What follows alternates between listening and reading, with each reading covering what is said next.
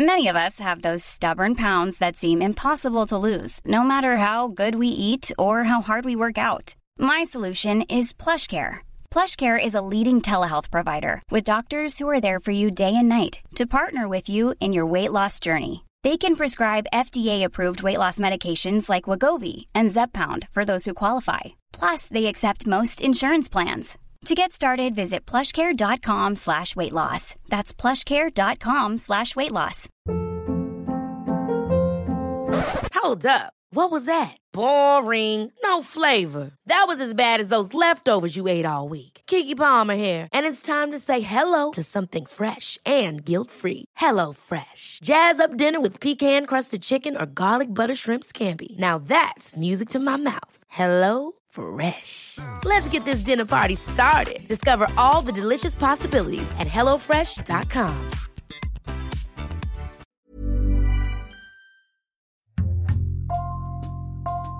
Bonjour, c'est Jules Lavie pour Code Source, le podcast d'actualité du Parisien.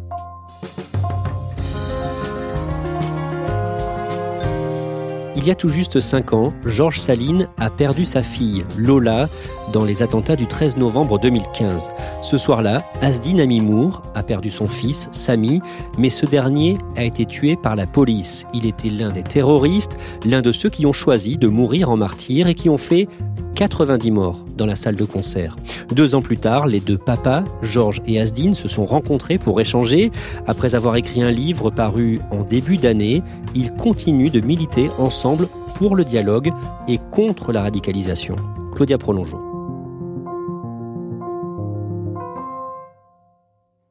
Georges Saline vit à Paris. Il a 63 ans et est un ancien médecin de santé publique. Asdin Amimour, lui, a 10 ans de plus. Il a travaillé dans le cinéma, le sport, le commerce et il vit entre Drancy et Liège, en Belgique, d'où il m'a répondu par téléphone. Ils auraient pu ne jamais se croiser, mais il y a eu le 13 novembre 2015. Vers minuit et demi, ma femme et moi avons été réveillés par un, coup de téléphone de notre fils aîné qui nous a appris que Lola était au Bataclan et qu'il y avait des attaques terroristes à Paris, dont une au Bataclan, ce, que nous ignorions parce que nous étions allés nous coucher sans écouter la, télé ou regarder Internet. Et, euh, et donc, euh, il nous a dit euh, ben, Je suis inquiet parce que je n'arrive pas à la joindre sur son téléphone portable et l'attaque au Bataclan est terminée, euh, les, derniers otages là, sont sortis. donc évidemment, euh, nous étions euh, immédiatement très choqués, très, très inquiets, mais on parlait de quelques dizaines de morts au Bataclan, dans une salle qui peut accueillir 2000 spectateurs. On espérait que Lola n'était pas parmi les victimes. Georges et sa femme commencent à appeler tous les hôpitaux. Puis ils partent à la recherche de leur fille à l'hôpital européen Georges Pompidou, où on leur a expliqué que des blessés n'étaient pas encore identifiés. Sur le chemin, le compagnon de Lola commence à recevoir des messages de condoléances.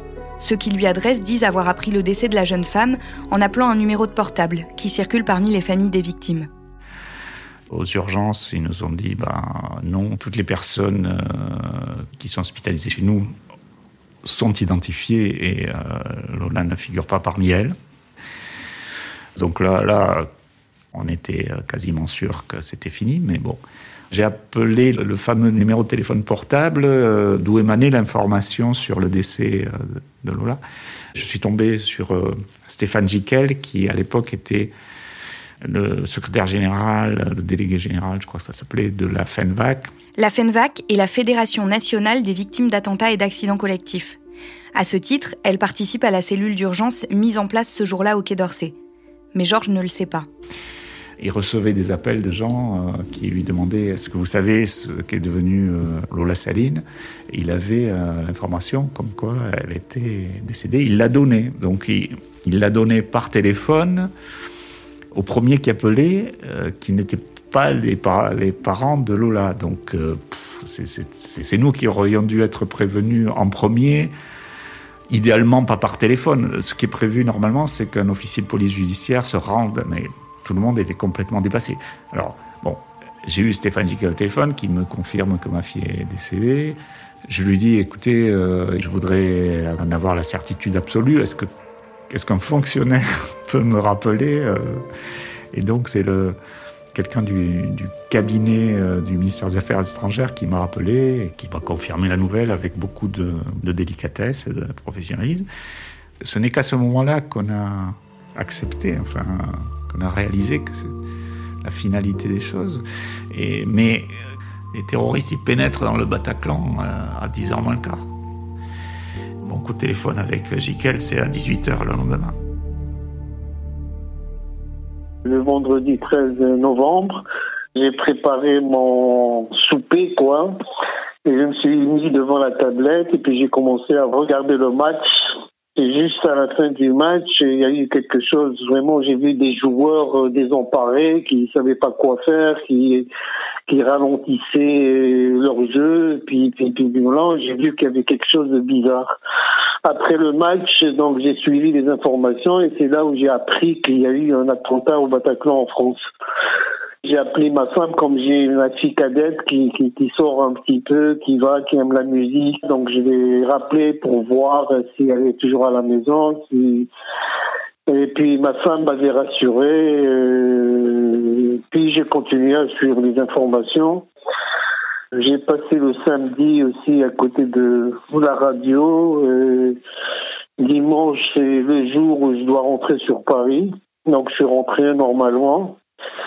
J'ai passé la nuit, puis 7 heures du matin, je crois, c'était la perquisition. Et puis voilà, c'est là où ils nous ont ramené, ma femme, ma fille cadette et moi, en garde à vue. On était séparés dans trois voitures différentes. Il y avait une dizaine d'agents de la DGSI, euh, cagoulés, tout ça. Euh, là-bas, bon, on commençait, on était séparés dans des cellules différentes.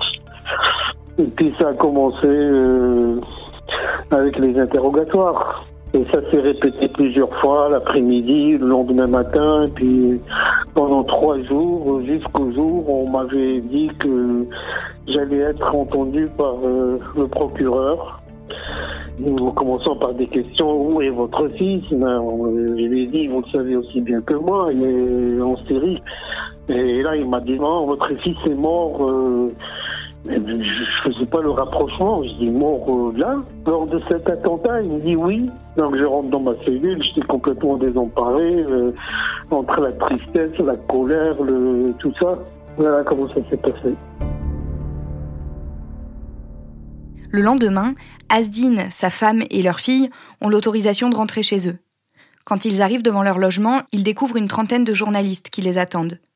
Pour les éviter, pendant plusieurs jours, ils ne sortent pas grâce aux voisins et amis qui se chargent de leur apporter de quoi manger. Petit à petit, ils tentent de se faire à l'idée que Samy a commis l'impensable et que rien ne sera plus jamais comme avant.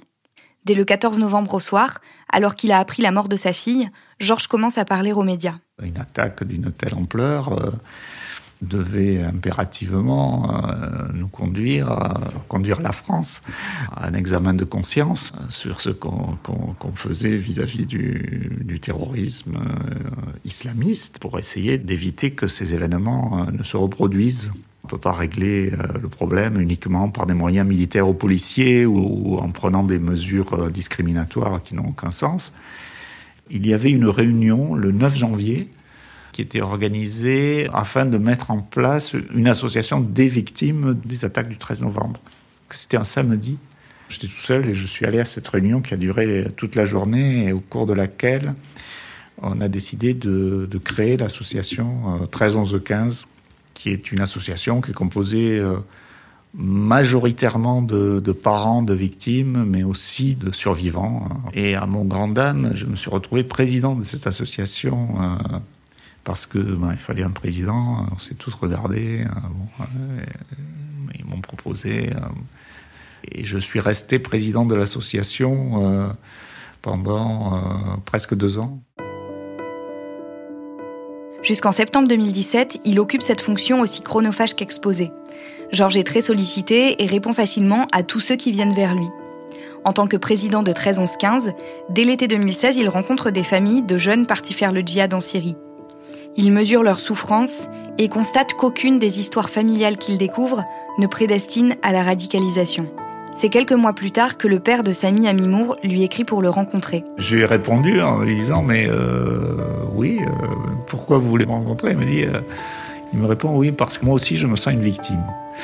Bon, c'était un peu, un peu raide, mais j'étais en même temps assez curieux, donc j'ai accepté de le rencontrer.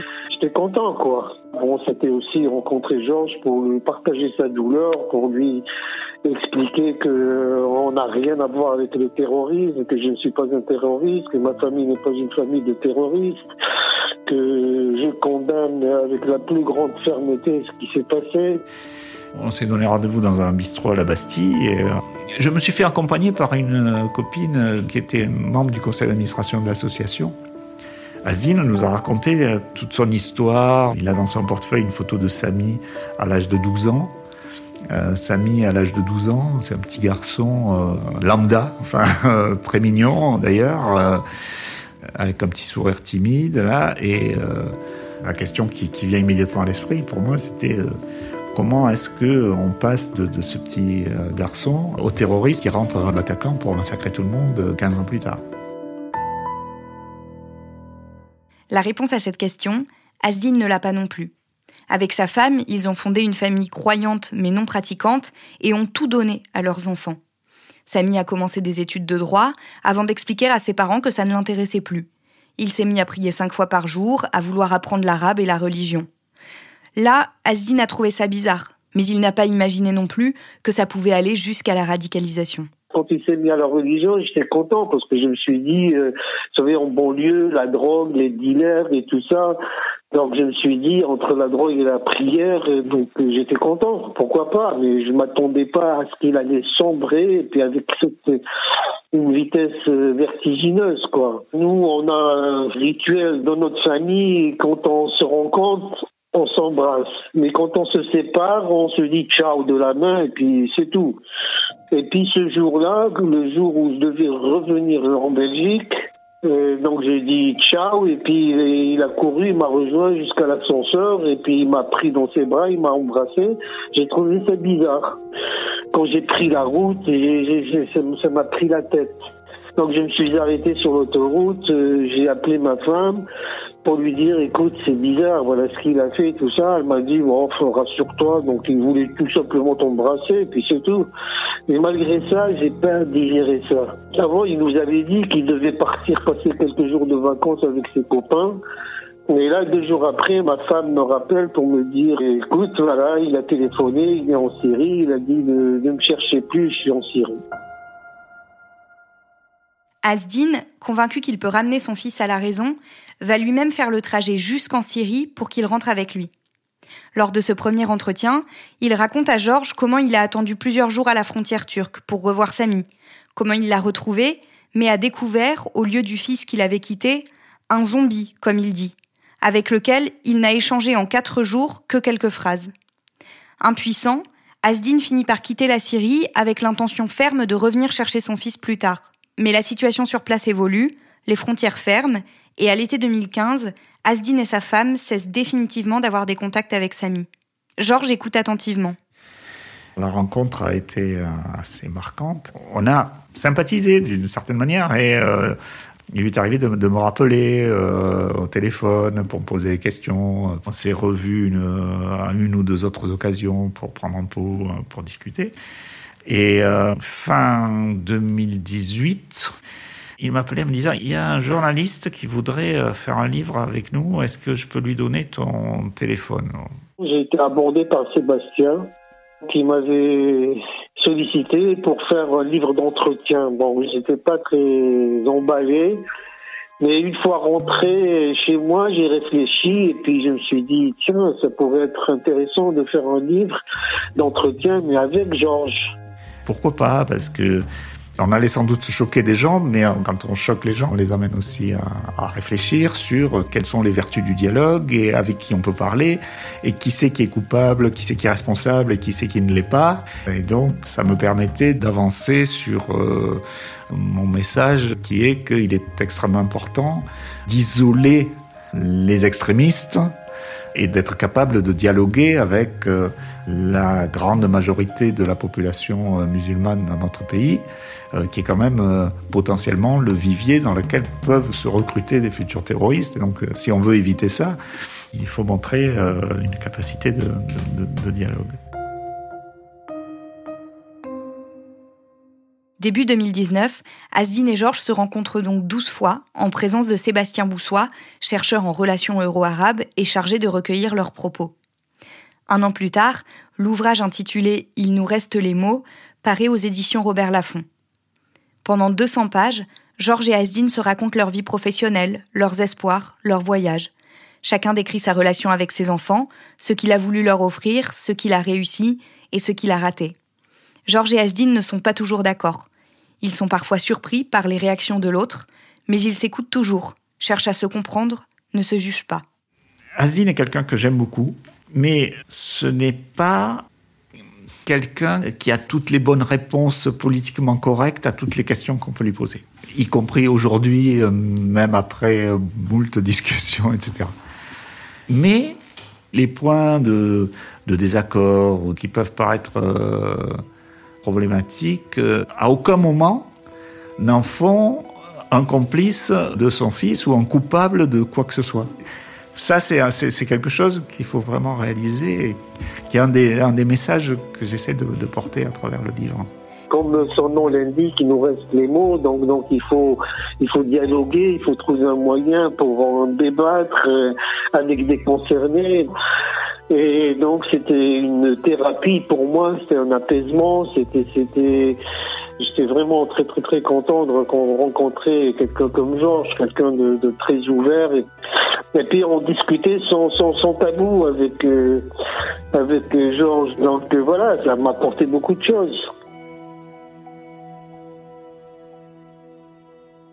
Claudia, Georges et Asdine ont perdu leur enfant. On sent qu'ils veulent se rendre utiles aujourd'hui? Oui, tous les deux, ils veulent effectivement se rendre utiles. Euh, Georges, parce que comme il l'explique dans le sujet, il ne conçoit pas que les choses puissent euh, continuer comme ça. Il veut absolument euh, comprendre ce qui mène des, jeunes à partir faire le djihad en Syrie et à revenir commettre des attentats en France.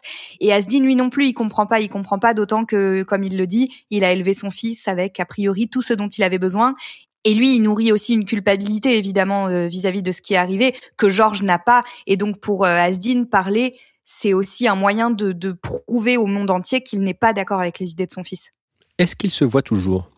Oui, ils se voient, pas très souvent parce qu'ils ont des vies très différentes, euh, comme m'a expliqué Georges, mais ils s'apprécient euh, sincèrement euh, beaucoup et en se rencontrant et en écrivant ce livre, ils ont vraiment créé un lien très fort. Le procès des attentats du 13 novembre 2015 approche, il va se tenir à Paris début janvier, un procès très compliqué à organiser comme celui des attentats de janvier 2015 qui se déroule en ce moment.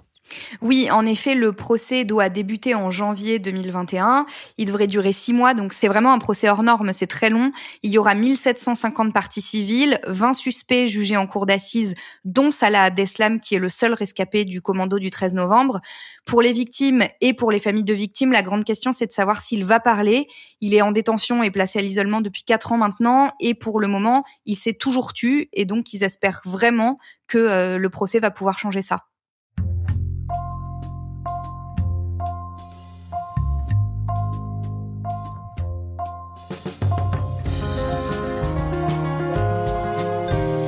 Merci Claudia Prolongeau. Je rappelle le titre du livre de Georges Saline et Asdine Amimour. Il nous reste les mots.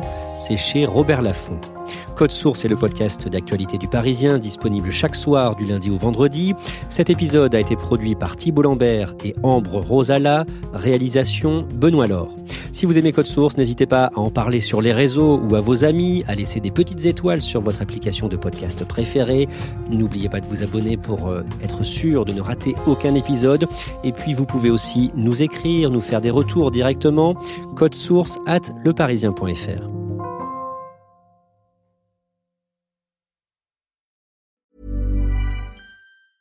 Ever catch yourself eating the same flavorless dinner three days in a row?